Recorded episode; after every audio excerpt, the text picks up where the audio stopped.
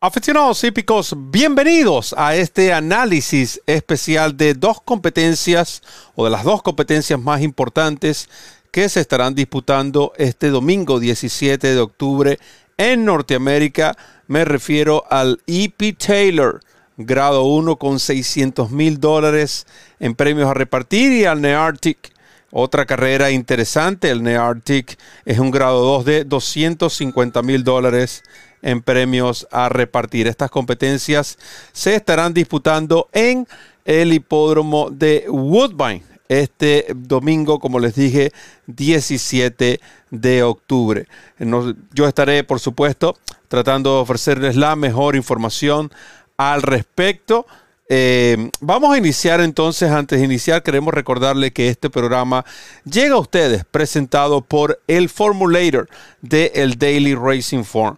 Descarga el formulario totalmente gratis con la carrera del día, la cual está disponible para ustedes de lunes a lunes, pero de miércoles a domingo usted tiene nuestro análisis en español y además del análisis usted puede descargar del mejor producto para analizar una carrera de caballos en Norteamérica, cortesía de el Daily Racing Form. Ya entrando en materia de lo que será esta, las competencias que estaré analizando para este domingo, vamos a iniciar con la más importante. Y eh, iniciamos con la más importante porque en el orden, digamos, en secuencia de la, de la programación, esta está para, programada para las 4 y 37 de la tarde.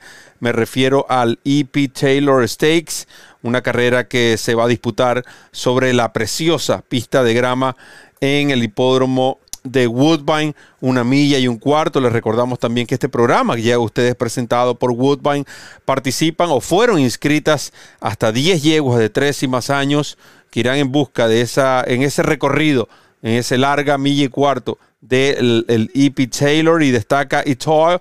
Eh, es la, eh, digamos, la gran favorita en esta prueba, la que entrena eh, el, astro, o el, como le dicen, el rey de la grama, Chad Brown. Precisamente, esta Itua va a jugar como mi primera selección en esta carrera, esta número 2 que entrena Chad Brown. Eh, yo voy a indicar hasta tres yeguas en esta competencia, sin embargo, considero que la forma que atraviesa y recuerden que ella viene de ganar el Dance, el Dance, bueno, finalizar segunda en el Dance Marley Stakes en el hipódromo de Woodbine detrás de Muta Maquina.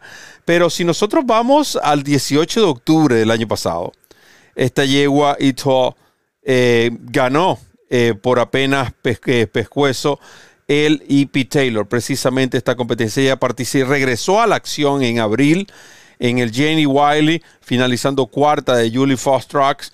Y esa es la última competencia que le comentamos, la del Dennis Marley. Es decir, desde el año pasado solo ha tenido dos participaciones y ustedes ven su campaña, dos, una yegua que ha participado solamente 12 veces a los 5 años de edad habla claramente que es una yegua con limitaciones físicas. Sin embargo, su récord es de 12-7 en el primero y el segundo, cuatro primeros y tres segundos. Estamos hablando de sobre el 50% de finales en el 1-2. Sus cifras de velocidad aumentaron según la última competencia. Irá Ortiz viajará a, Canadá para hacerse eh, cargo de esta yegua que entrena Chad Brown y porque por supuesto si nosotros observamos la secuencia de los tres últimos briseos de Itoa eh, el 27 de septiembre, UROS 101 en la pista de grama de Oklahoma Training Center. Esa es una pista de grama, eh, una pista alterna, una pista de entrenamiento alterna del hipódromo de Saratoga. Está justo al cruzar la calle en Saratoga Sprint.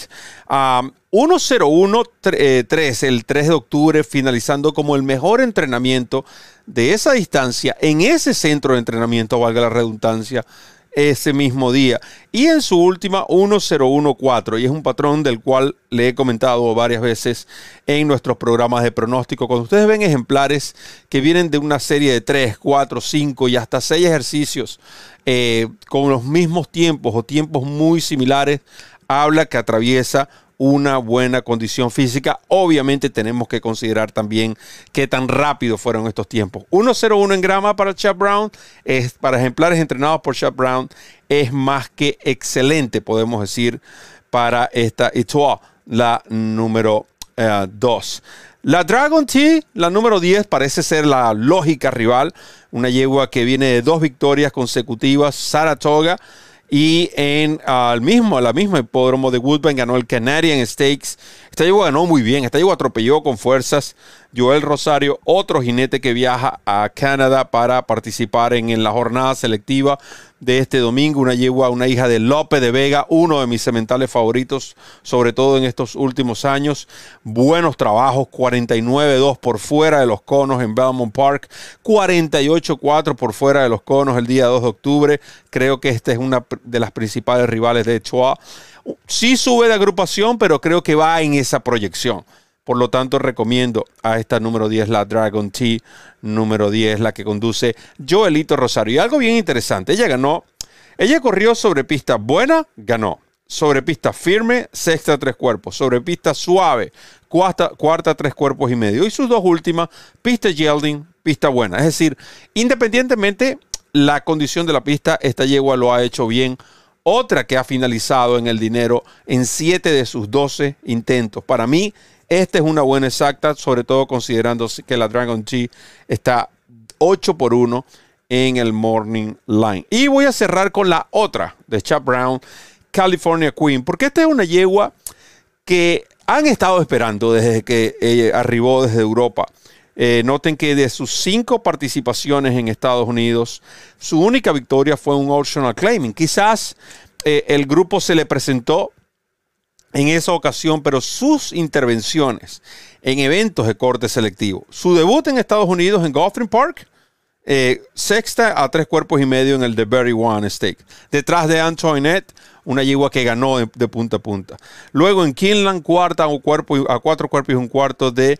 Uh, en eso fue en el Bewitch. Detrás de Warlike Goddess, como todos sabemos, una de las mejores yeguas del país. La yegua se ha simplemente eh, emprendido a ganar competencias de, grado una tras otra.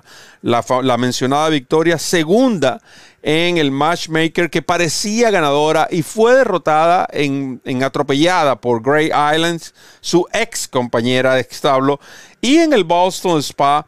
Ella finalizó terceras a medio cuerpo, nada más y nada menos que detrás de Viadera y High Opinion, es decir, compañeras de establo. Así que el, Timeform US le otorga 107 de velocidad de remate a esta alemana California Queen.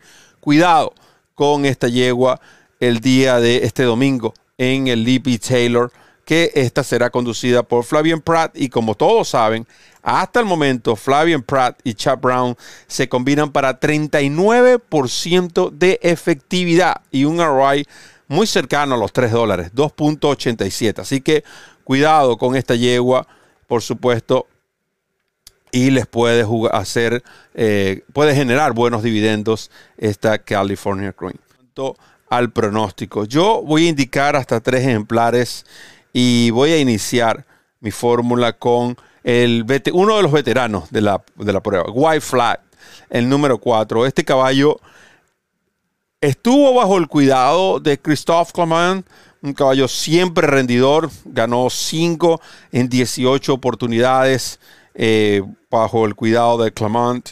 Y de esas carreras, muchas fueron, o sus participaciones, muchas fueron en eventos de corte selectivos. Si miramos su, eh, su hoja de vida o su retrospecto, eh, podemos ver, participó en el Vol Venture, en el Jaipur grado 1, en la Turf Spring, en el Highlander grado 1, en el Tropical Turf. Es decir, este caballo fue Woodbine, Belmont, Kentucky Down, Gulfstream Park, Aqueduct, Santa Anita, en fin, es, podemos decir, un trotamundo, este White Flag que ha producido más de eh, medio millón de dólares. Sin embargo, en esa última carrera en Ocean Claiming en Woodbine sobre pista buena, él fue capaz de rematar con muchas fuerzas y obtuvo una cifra Bayer de 94. Este caballo está puesto para una buena actuación y creo que la competencia, el planteamiento de carrera le va a servir a este número 4, White Flag número 4. Si nosotros observamos su secuencia de briseos, que para mí es una de las mejores, él corrió el día 19 de septiembre, dos semanas después, eh, registra un trabajo en la pista de entrenamientos de Woodbine de grama de 1.01 por fuera de los conos Bullet Work, pero fue una maravilla este ejercicio.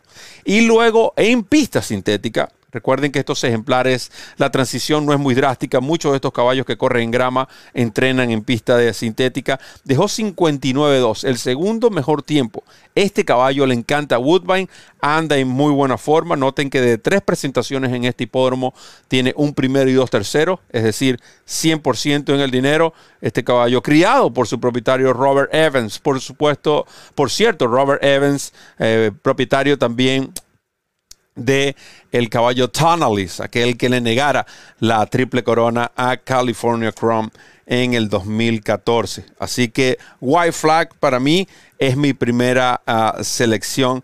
Tengo que indicar a Town Cruise porque este caballo es la velocidad de la prueba.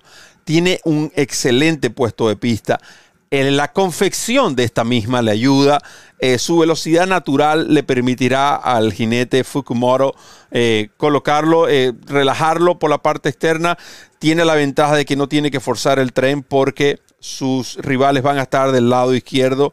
Yo creo que este ejemplar, Town Cruise, eh, si nosotros observamos, eh, es cierto, viene de correr, no es lo mismo correr en velocidad en una milla a que en 1200 metros, porque los parciales son diferentes, 23, 24.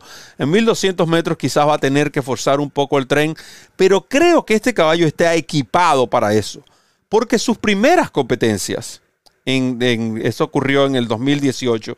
El caballo corría en 6 furlongs, 6 furlongs y 7 furlongs. Esa era su distancia. Incluso tiene victorias en esta, eh, digamos, eh, pista, pero en la, de sintética, pero en 1300 metros. Pero en Woodbine, este ejemplar tiene en la pista de grama de Woodbine de 7 carreras, 4 victorias, 2 segundos, un tercero, 100% en el dinero. Si, es si hay un caballo de la pista, es este Town Cruise. Quizás, quizás ese acorte de distancia le fuerza un poco la mano a su jinete y no sabemos cómo va a reaccionar el caballo, pero este ejemplar debería ser el que marque el ritmo de la competencia. Y tengo que indicar a la yegua Jolly Olímpica. Ella es una yegua versátil, es una yegua que ha demostrado que puede correr, puede ganar en la delantera, puede correr como stalker, es decir, como seguidoras, y quizás la misma velocidad natural de Town Cruise le permita a Rosario ir más cerca con utilizarlo como un objetivo a este ejemplar Town Cruise con Jolly Olímpica y tratar de rebasar en la recta final. Esta yegua viene de participar en el King Edward, quizás en una de las carreras que eh, no se vio, eh, digamos, en, una muy buena forma. le pudo haber pegado la reaparecida, pero ahora viene la tercera, después de reaparecer, uno de mis ciclos favoritos, uno de mis ángulos favoritos. Ella trabajó el 4 de octubre bullet work de un minuto y el 10 de octubre bajaron un poco la mano simplemente para mantener condición y dejó 1-0-1 en pista sintética Jolly Olímpica. Así que para mí, en números en esta carrera, 4, 9, 10 me refiero al Nearty Stake. Así que fanáticos, esto ha sido nuestro análisis para estas de las dos competencias más importantes del día domingo en Norteamérica, ambas a disputarse en el hipódromo de Woodbine. Y por supuesto nosotros teníamos que agradecerle a Woodbine y le seguiremos agradecidos por todo el apoyo que le ha brindado a la Casa de los Hípicos de Habla Hispana de RF en español. De mi parte, solo me queda decirles que recorran la milla extra. Hasta el próximo programa.